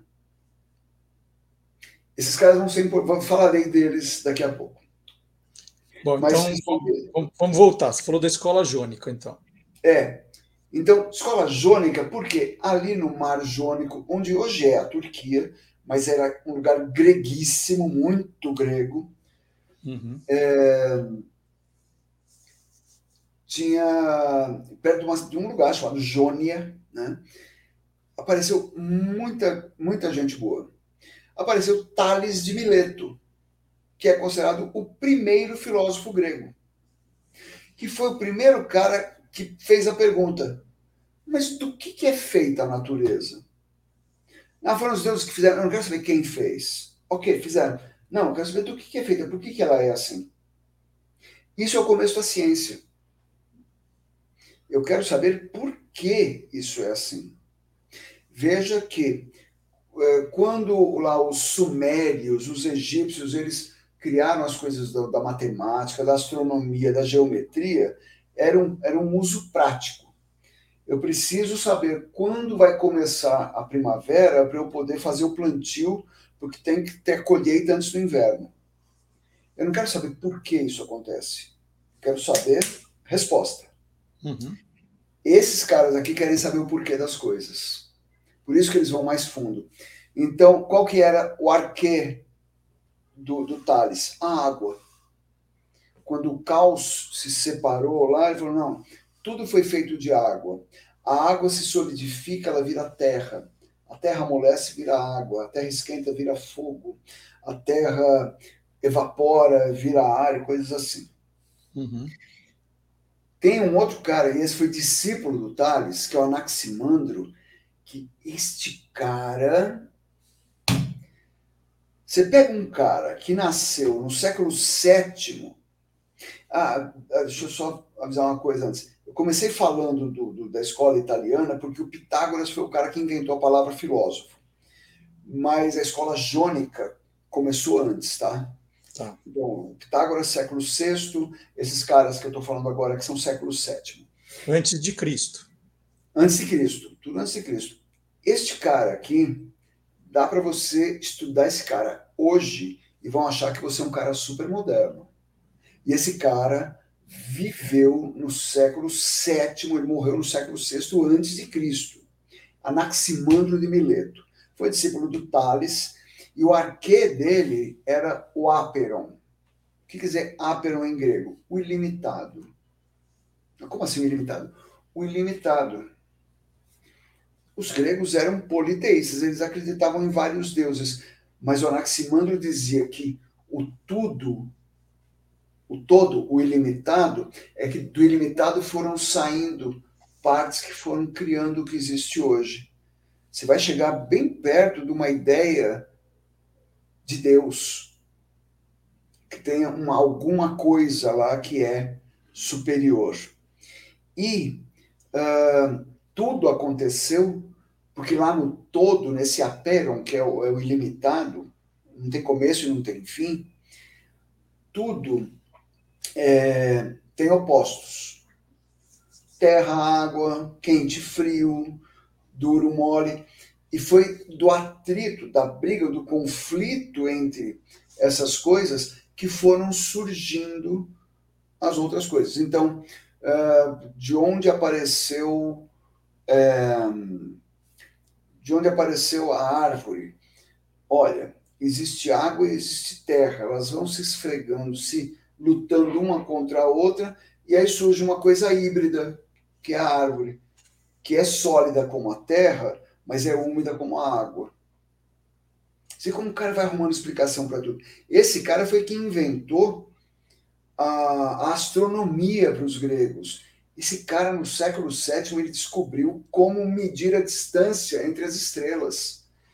Sabe que, que instrumentos ele tinha? A cabecinha dele só.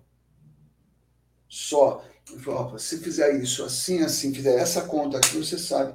Aí os, os astrônomos hoje medem as estrelas e a conta do Anaximandro estava certa.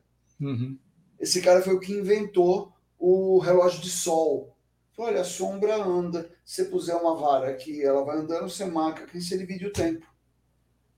Então tem muita coisa na, na ciência moderna hoje que o Anaximandro já dizia. É, tem um outro. Não se preocupe com esses nomes, eles são nomes complicados e tal, é, mas é só para a gente saber o que eles fizeram. O, o Anaxímenes, também de Mileto, foi discípulo do Anaximandro. Para ele, tudo vinha do ar o, arquê dele, não, não é a água, não é o infinito, é o ar. O ar se transformou em tudo. Ok. Aí vem um outro, um outro que é bem conhecido, Heráclito de Éfeso. Este é aquele cara da história do rio. Né? Ninguém entra no mesmo rio duas vezes. Você fala, ah, claro, né? Pô, o rio corre. O rio se modifica, mas você também porque ele disse pantarrei. Pantarrei em grego significa tudo se move. Tudo está em constante evolução, porque tudo sofre conflito. É, eu tenho um filho adolescente. Ele, o corpo dele está crescendo. E por isso doem os ossos, doem as articulações, ele tem moleza, ele não sabe como se controlar direito, ele tropeça, ele bate. Todo adolescente é assim. Por quê? Porque está em movimento. A pessoa vai envelhecendo, o corpo vai perdendo mobilidade, vai também se modificando. E para ele, tudo derivava do fogo. O fogo faz com que tudo aconteça. Aí a gente vai ter uma escola pluralista. Peraí, peraí, peraí, peraí, peraí. peraí. Fala que eu discuto. Vardi, não, você não vai, vai contar tudo essa semana, não vai dar. Vamos não. continuar semana que vem?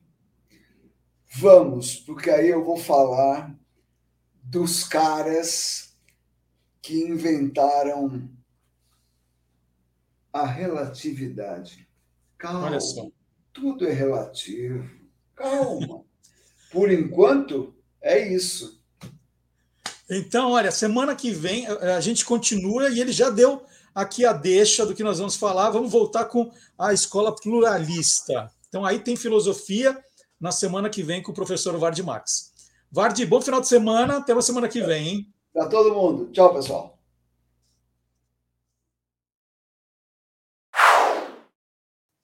E mais um pouquinho de redes sociais, gente. É, toda semana, vocês já sabem, a gente coloca um vídeo novo, um ou dois, três, né? Vai variando de acordo com o tempo. O tempo que eu tenho para fazer, para apurar, para escrever, né? Às vezes dá para fazer mais, às vezes menos. Bom, então, é, bom, o Guia dos Curiosos você já sabe, está no Facebook, no Twitter, no Instagram, no TikTok, está no Deezer, está no Spotify, está aqui no YouTube, ou está lá no YouTube, dependendo de onde você estiver assistindo, ouvindo. Então a gente está nas principais redes sociais. A gente não está ainda no Threads, mas mas a gente está esperando para ver o que acontece, né? Se não é daquelas redes, você viu aquela ralo lá do TikTok, não deu em nada também. Então a gente espera um pouco, também para não ficar tudo que é rede social, porque dá trabalho esse negócio. Bom, É, toda semana, então, tem os videozinhos rodando lá, videozinho de um minuto, um minuto e quinze, no máximo um minuto e meio, com algum tipo de curiosidade. E a gente destaca aqui no programa um deles, né? Eu, geralmente aquele que tem mais audiência, que tem mais comentários, que tem mais engajamento. E essa semana, o que as pessoas adoraram foi o vídeo que fala do, de uma pergunta, né? Quantos sabores de Fanta existem no mundo? Refrigerante Fanta. Eu já contei a história da Fanta aqui, é uma história bacana. Tem um vídeo sobre isso que eu já publiquei há um ano e meio, mais ou menos. Mas eu queria saber quantos sabores de Fanta já, já foram criados, né? Alguns já saíram de edição limitada, já saíram. Eu queria saber quantos eram. Né? Então aí eu, eu, eu conto essa história no vídeo que você vai ver agora. Fanta melancia da Inglaterra. Fanta melão da China. Fanta grapefruit da Suíça, Fanta flor de sabugueiro da Ucrânia. Afinal, quantos sabores de Fanta já foram criados no mundo desde que a bebida surgiu em 1940? Eis aí um mistério que parece sem resposta. A Wikipédia crava 92 sabores, pois eu acho que é bem mais, considerando também as edições limitadas e os sabores que deixaram de existir. Por isso, eu resolvi perguntar para o site oficial da Fanta dos Estados Unidos e sei lá como, a minha dúvida veio parar no saque da Coca-Cola do Brasil. Toma aí a pergunta desse brasileiro curioso, ó, se vira! O atendimento que recebi aqui foi tão ridículo que é melhor nem comentar. A sorte é que muitos blogs têm se dedicado a mapear esses sabores de Fanta. Há coisas bem exóticas, como a Fanta Água com Gás da Indonésia, a Fanta Banana de Honduras, a Fanta Cassis da Tanzânia, a Fanta Tamarindo do México. Há também mistura de sabores, como essa Tropical Exotic da Sérvia ou a morango com kiwi da Grã-Bretanha. Tem também sabores misteriosos, né, que a Fanta lança de vez em quando. Eu só sei que ninguém conseguiu ainda fechar essa conta. E é hora de dar os parabéns para o aniversariante, para um aniversariante da semana. A gente teve dois, mas um deles foi o professor Marcelo Abud, que fez aniversário na quarta-feira passada. Parabéns, Marcelo Abud, muitas felicidades. E o Marcelo Abud, ele está ali procurando podcasts novos para indicar, né, para falar de tendências. Né, o momento da gente falar da podosfera aqui só tem crescido e quanta coisa boa que está aparecendo. Então vamos lá, vamos chamar o aniversariante da semana, professor Marcelo Abud.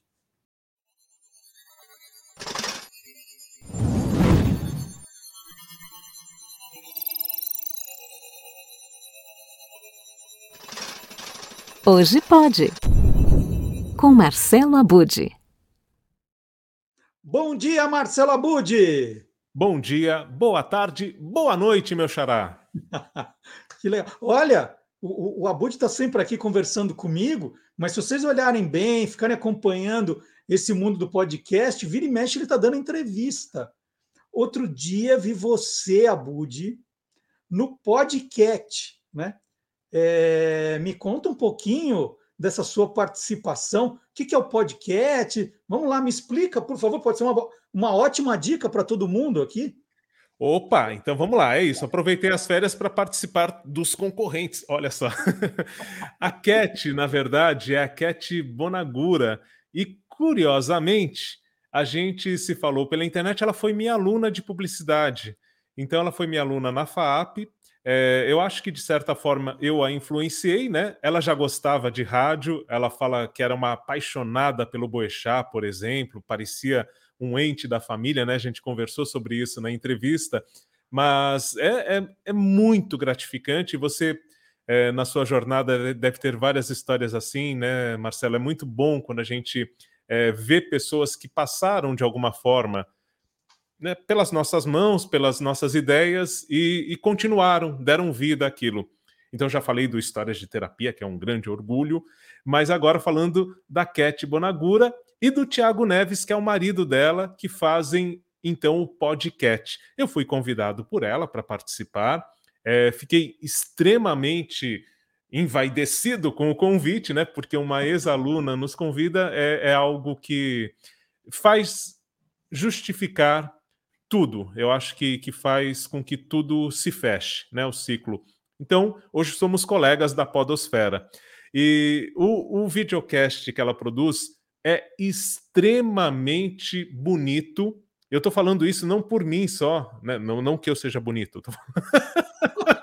Mas ficou mais bonito com a sua presença. Não, eu estou falando isso porque é, tem o olhar do meu filho, né? Então, quando você vê um moleque de 16 anos olhar para um videocast e falar, pai, que coisa bonita, que imagem, que som, que qualidade. Então, eu acho que não é só o meu olhar. Né? Se um moleque fala isso, eu estou vendo que tem muita. É, tem um diferencial na técnica mesmo. Então, o estúdio é extremamente aconchegante, Marcelo Duarte. Um dia eu vou te, te sugerir para. Me indica, me indica lá. lá. Vou te indicar. É diferente dos videocasts que estão por aí, viu? O que, ah. que tem de diferente? Tem essa questão técnica, é, a qualidade da imagem, do som, a captação, a, a equipe técnica é muito boa. Né? Em termos de linguagem, as conversas fazem com que a gente esqueça. Eu esqueci que eu estava num videocast. Inclusive, falei coisas que depois eu fiquei pensando se deveria ter falado, porque eu me senti numa conversa num, num café, num, tomando um chá com um bolinho ali. Então a coisa foi muito fluente ali. E depois eu fiquei pensando, será que eu deveria? Mas não, algumas coisas que eu falei são histórias curiosas, até de começo de, de carreira, da época de estagiário, tudo tal. Eu citei histórias que envolvem outras pessoas, mas não disse nomes. Hum.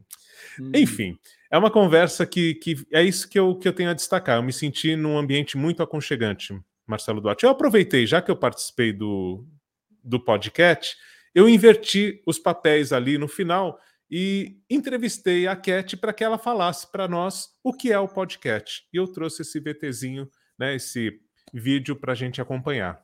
Ó, que ótima ideia. Vamos, vamos acompanhar então? Muito bem, olha só. Hoje o hashtag Hoje Pode é especial e em loco. Eu vim participar do podcast com a Cat e eu quero aproveitar para indicar esse podcast que é incrível. É, como vocês podem notar aqui, acho legal ter feito Hoje Pode desse cenário para mostrar que é um podcast que tem uma mesa assim, tem os microfones, mas é completamente diferente e acolhedor. Adorei ter participado e queria que a Cat convidasse quem está nos assistindo aqui no hashtag Hoje Pode, explicando um pouquinho como é que funciona o podcast e onde as pessoas encontram. Certo. Bom, obrigada, professor, por estar tá abrindo esse espaço aqui para mim. A Cat foi minha aluna, tá? Eu fui, fui aluna dele. Bom, o podcast é um podcast sobre lifestyle, sobre contar sobre a vida do convidado.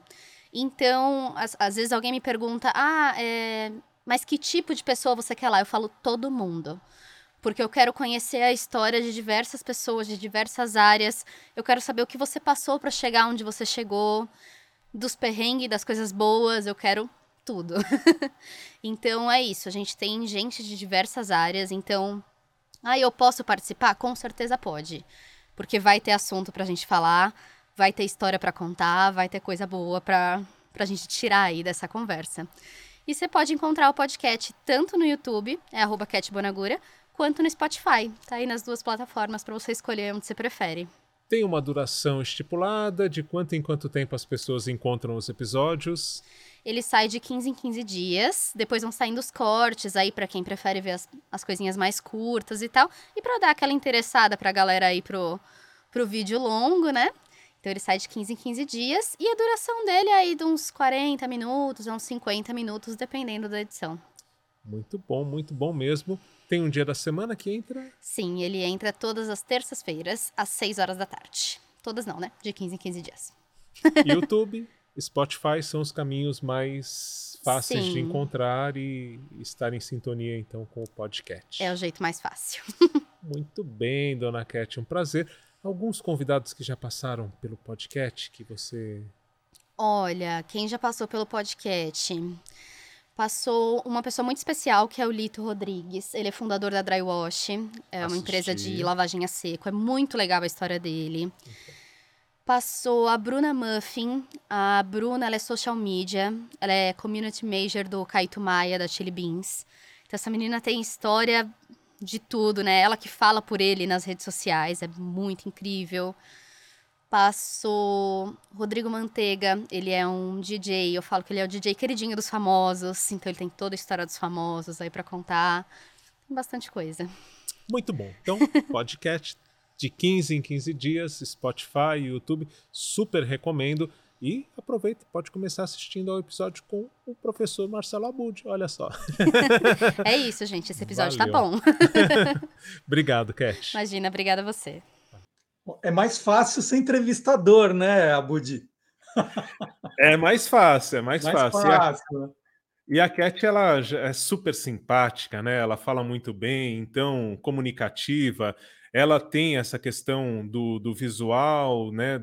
Também além do, do cenário, tudo, ela trabalha com, com essa questão né, de, de estilo, de moda e tudo mais. Então é, é bastante interessante o, o vídeo do da pod, o podcast, né? O videocast podcast.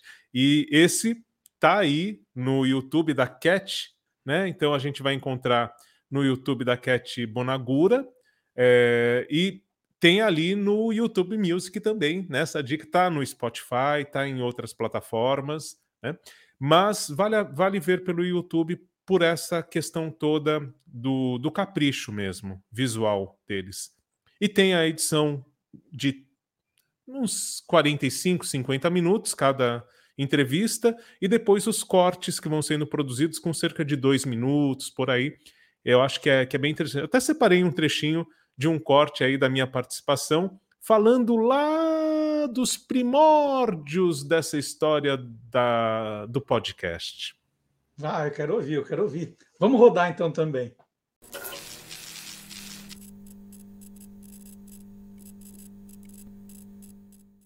Legal isso que você faz, bacana, mas onde que as pessoas vão ouvir? Ah, na internet, né? Tem um podcast. Na internet? Não. Mas assim, eu não condeno tanto porque a gente estava numa época de. Por que, que o podcast não aconteceu antes? Internet de escada. Para ouvir podcast, sabe como é que era, Cat? Não. Você tinha que entrar pelo computador, ali no RSS, enfim, no XML, que eram os códigos dos podcasts. Você pegava o que você queria ouvir, baixava o episódio no computador com internet de escada. E então demorava um pouquinho Demorava um pouquinho ou muito. e custava, né? Sim. E aí você pegava um cabo, ligava no computador e no aparelhinho de MP3. Antes era só o iPod, por isso podcast, né? Transmissão para iPod. Mas depois os concorrentes da Apple, enfim, você ligava e baixava no seu aparelhinho de MP3 e aí você ouvia sem internet. Então, era um processo Gente, realmente. Você não ouvia online. Não, você não Babado. ouvia online. Você podia ouvir online no site, no computador. Você podia ouvir pelo computador, mas para ouvir com mobilidade, você tinha que baixar via cabo.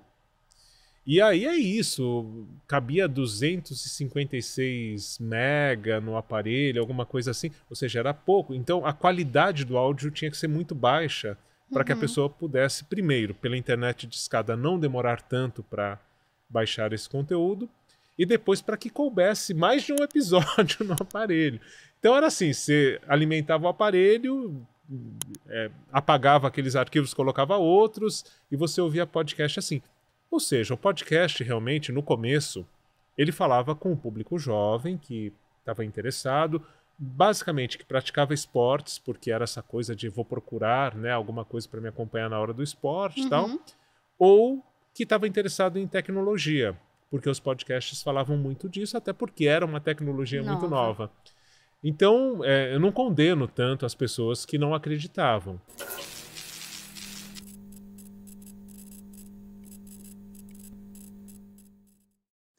Era no tempo que ainda se tinha cabelo, era isso?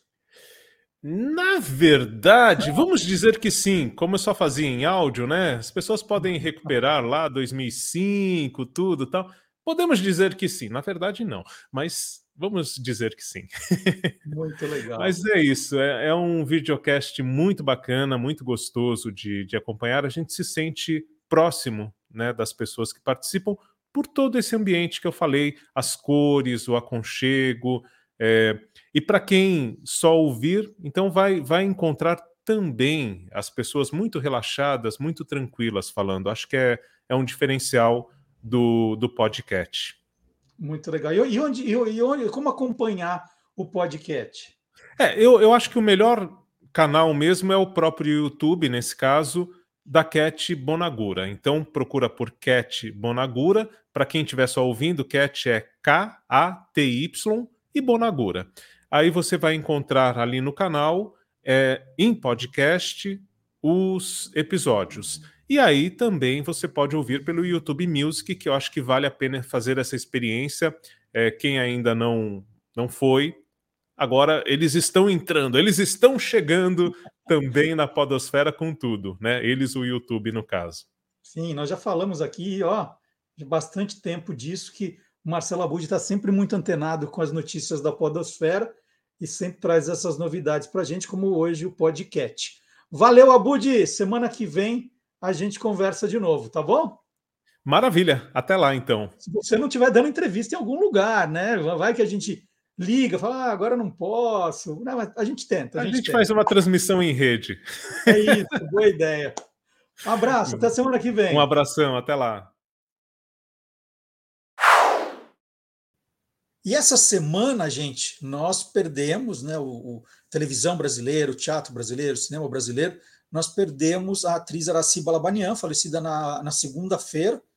Araci Balabanian, que fez personagens inesquecíveis, né? todo mundo lembra demais da, da Dona Armênia, no Nachon, e nós resolvemos fazer uma homenagem a ela no final desse programa, no encerramento do Olá Curioso de hoje. E nós convocamos o nosso amigo especialista, o Magalhães Júnior, que vai contar um pouquinho da, dessa trajetória, das histórias da Araci. Vamos rodar a vinheta para chamar o Magalhães?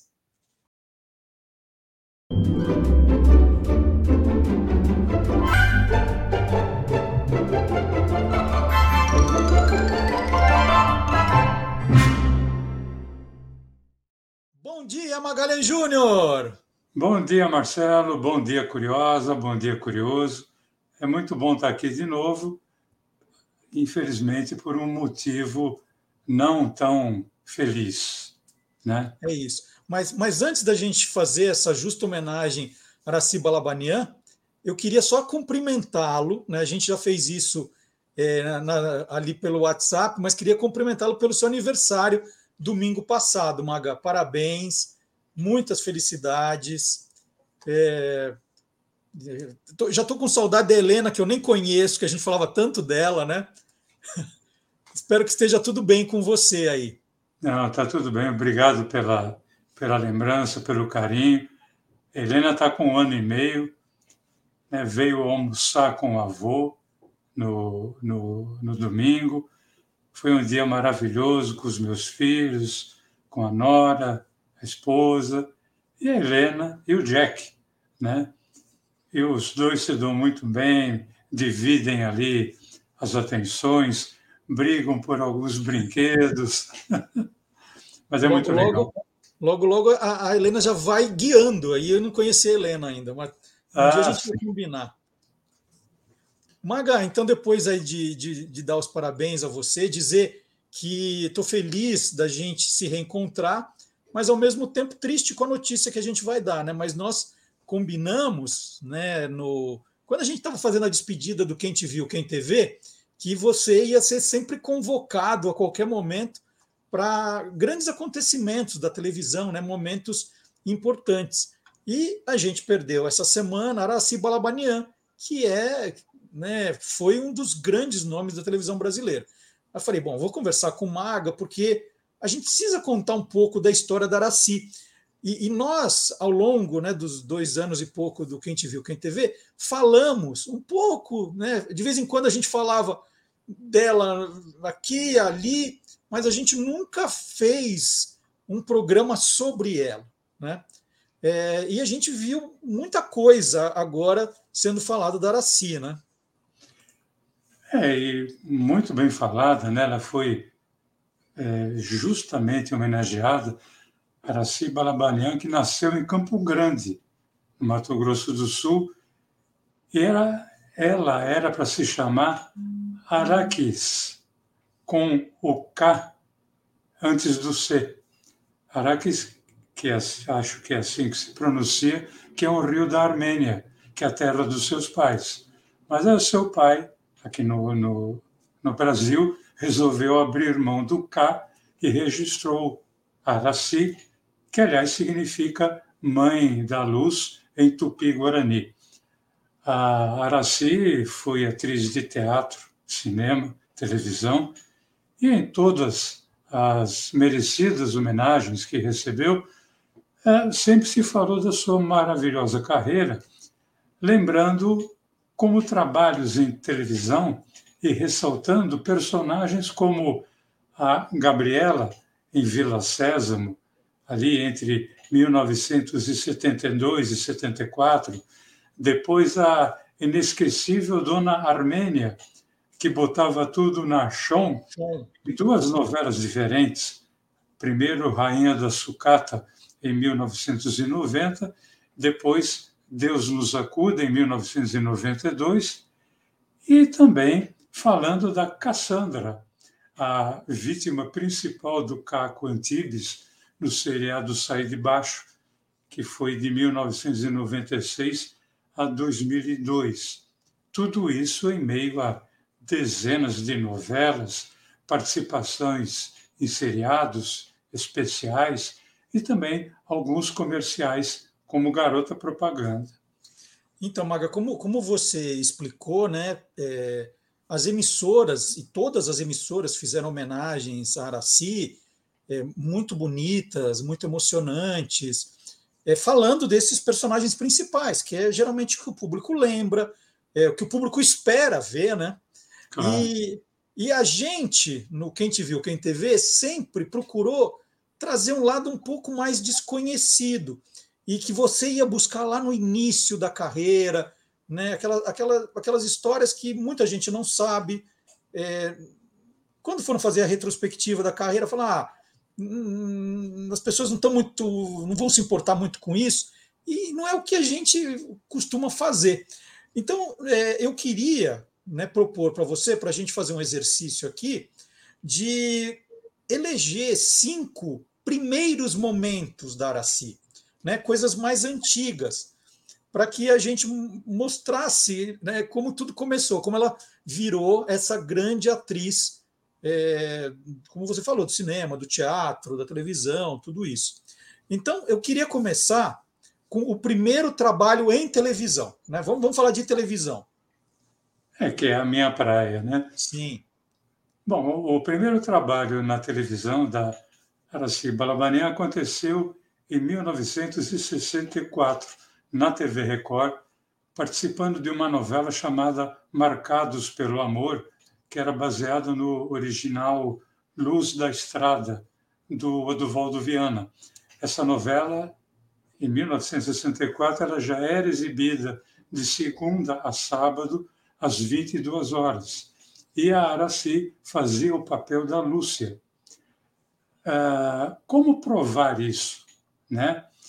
Bom, na edição de 18 de novembro de 1964 da Folha de São Paulo, numa das páginas trazia um anúncio da novela, indicando a presença da Araci Balabanian no elenco. Da mesma forma, a edição número 797 da revista do rádio existe também a, a escalação praticamente completa da novela, com a presença da Araci Balabanian. Então, ela começa na TV Record de São Paulo em 1964. Vocês perceberam, né? Ele dá a data, o número da edição, não é assim. Não é que, ah, eu acho que. Não, tá lá, ó. Pode procurar. Não, achismo, achismo aqui passou longe, não, não existe. Então, outro primeiro, né? O primeiro personagem da Araci que foi protagonista, Maga. Bom, a, a primeira novela em que ela, Araci, protagonizou foi no ano seguinte à sua estreia, 1965, uma novela que inclusive entrou por 1966 na TV Tupi, em que ela atuou ao lado do Hélio Souto, que era o galã maior na época. A novela chamava-se Um Rosto Perdido mas o rosto que era perdido não era o dela. Na, na história, o Davi, que era o personagem do Hélio Souto, sofreu um acidente em alto mar, se salvava e chegava a uma pequena ilha. Só que ele chegava sem memória alguma da sua vida. E aí ele encontraria a Alba, que era a personagem da Araci Balabanian, que era moradora da pequena ilha e iria se transformar no seu grande amor. Olha só.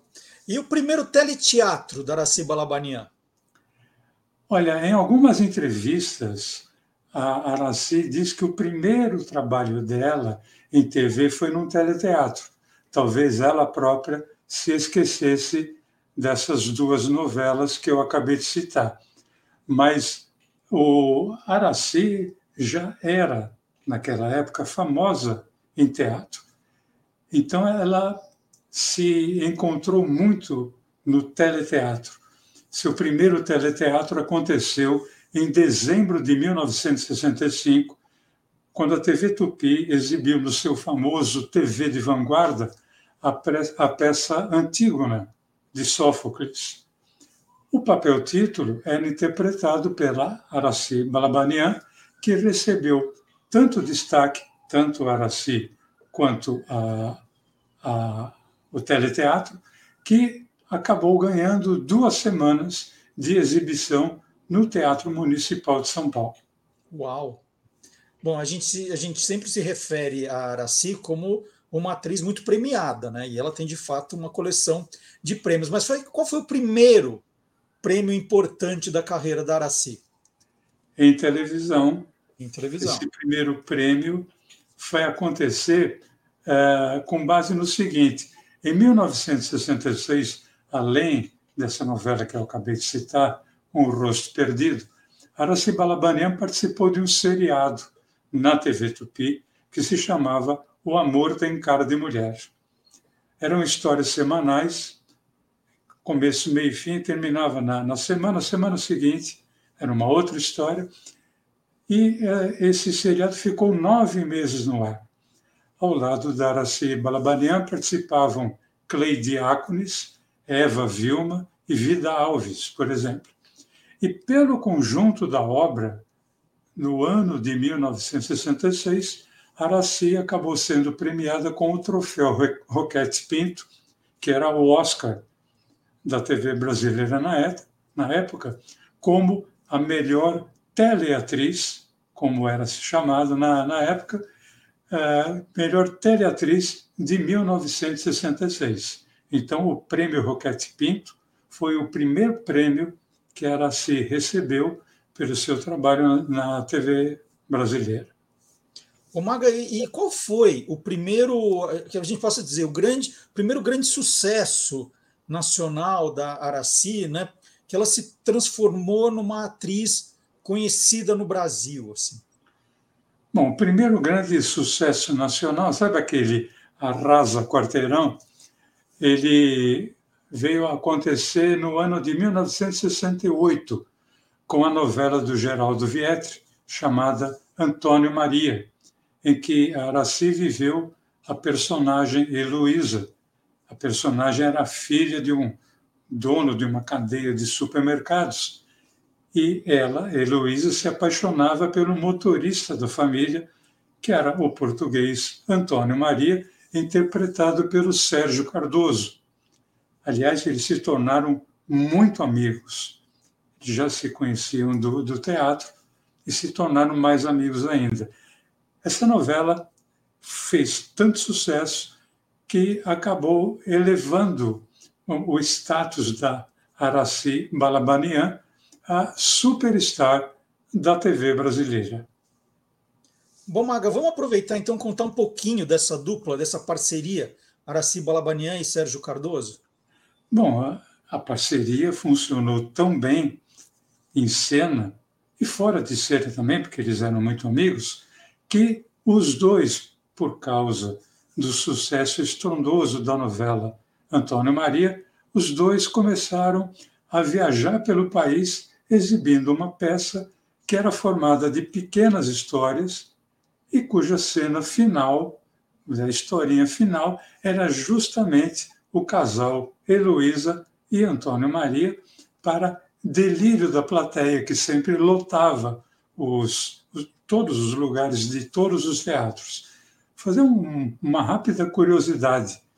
É, a cena era mais ou menos assim: ela entrava de costas para ele, fumando um cigarro, era o tempo que se fumava em, em teatro, e ele, Antônio Maria, o personagem, ia se aproximando até que os dois, ela, ela se virava para ele, os dois se aproximavam e se beijavam.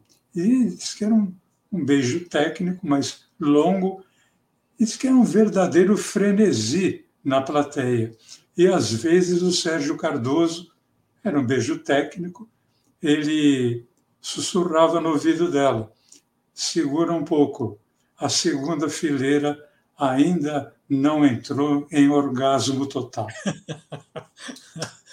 Bom, Maga, bom, você já contou uma curiosidade, mas para fazer jus ao, ao, nome do programa, né, Olá Curiosa, eu vou pedir para você encerrar essa homenagem a Araci Balabania contando mais uma, uma, uma grande curiosidade que não foi contada aí nesses dias é, sobre a carreira da Araci na televisão.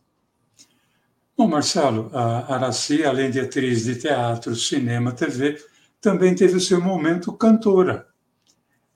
Em 1969, depois do sucesso estrondoso com a novela Antônio Maria, a Araci emendou um outro enorme sucesso com a novela Nino, o Italianinho, em que ela foi protagonista ao lado de outro amigo dela, o Juca de Oliveira. E nessa novela, Araci interpretava a personagem Branca. É, o nome era Branca. Uhum. Que, por sinal, tinha um defeito numa das pernas. Isso fez com que a Araci fosse obrigada a usar um calçado especial para que o mancar da personagem não ofendesse a sua coluna vertebral.